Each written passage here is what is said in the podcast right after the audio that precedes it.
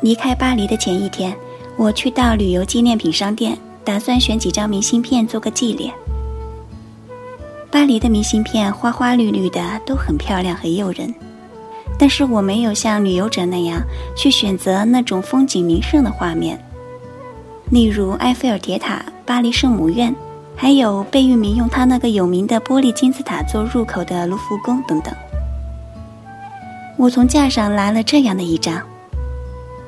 一对年轻的男女正在街头忘情的接吻。这时，身边一个陌生的法国男子朝我微笑着点一点头，他表示很同意我这个外来客的选择。而我呢，则向他得意的一扬眉毛，似乎是在说：“我当然懂得，这才是巴黎。”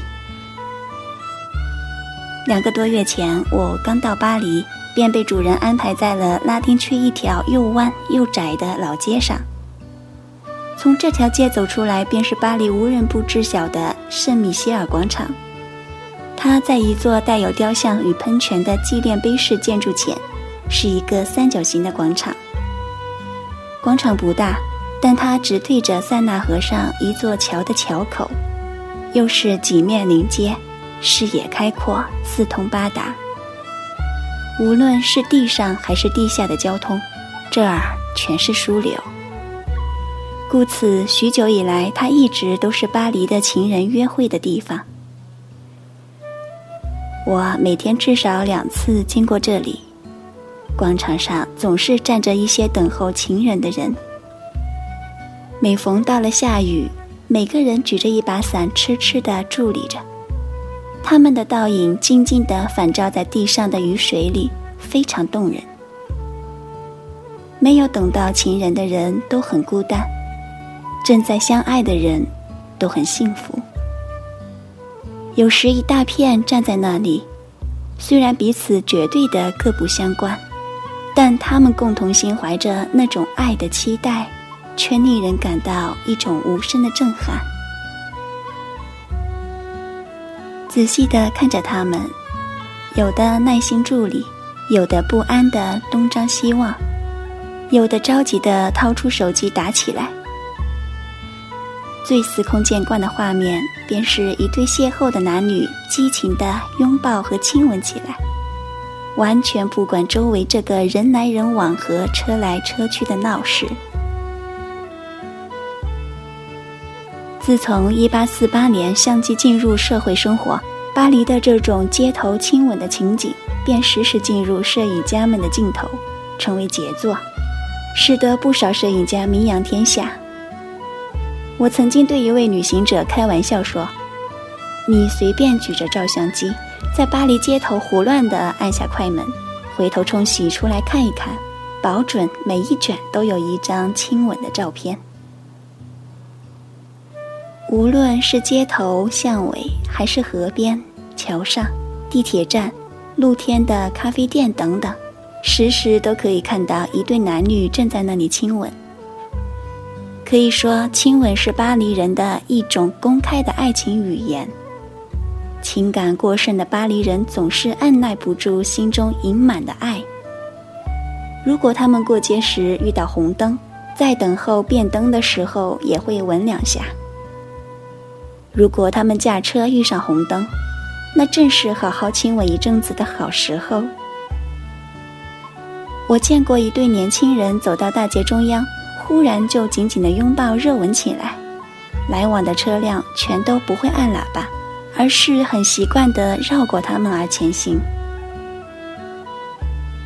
热吻中，情人脚下的土地永远是巴黎街心的安全岛。这样的画面，出去巴黎大概只有在电影中才能够出现了。如果你再往细处看一看，会发现他们这种接吻的语言十分丰富，绝不千篇一律。有的是在表达明媚而清纯的爱意，有的是在诉说心中的缠绵，有的几乎是铺天盖地的誓言。巴黎简直就是一块接吻的圣地。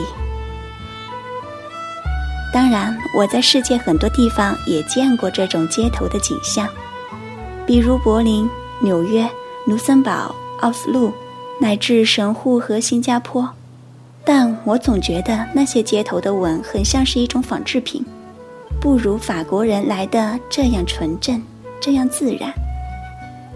如今中国的大街上偶尔也能够见到这种奇观了，但目前中国人的街头亲吻更像是一种勇气的公开张扬，又或者是一种反传统的方式。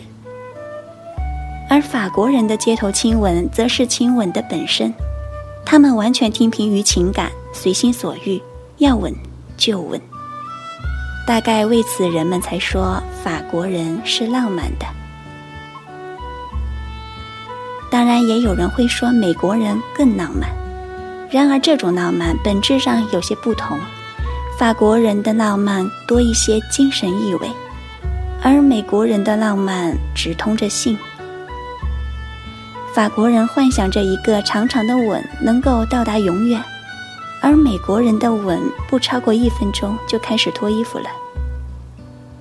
美国人的好莱坞所描述的爱情的最高境界，便是性的如狼似虎，而法国人说性，不是自私的情欲，而是肉体也要参与一份崇高的友谊。这是罗曼·罗兰在《约翰·克里斯朵夫》中的一句话。所以，美国人浪漫的符号是纽约四十二街红灯区的那种只穿高跟鞋的裸女，而法国人浪漫的符号则是这种街头的吻。法国人很得意他们的街头亲吻。我想，最深刻的意义则是他们喜欢这种可以随处看到的爱意的表达，这种美丽生活的图景。以及没有约束的自由自在的人性环境，于是街头的吻成了巴黎最迷人的风情，也是最深刻的一种风光。有一次，我从一座高楼的九层乘坐电梯下来，同一个电梯的一对男女忽然就亲吻起来了，顷刻间，他们吻得像一团火。直到底层电梯门打开，他们依然吻得烈火熊熊。同一个电梯的人若无其事地走了出来，没有人去告诉他们该下电梯了。我在巴黎生活已经快两个月了，也知道不该去打扰他们，因为对于他们来说，此时爱比下电梯要重要百倍。我便走了出来，等我回头。电梯门正慢慢的关上时，那一对男女还在依然故我的拥吻着。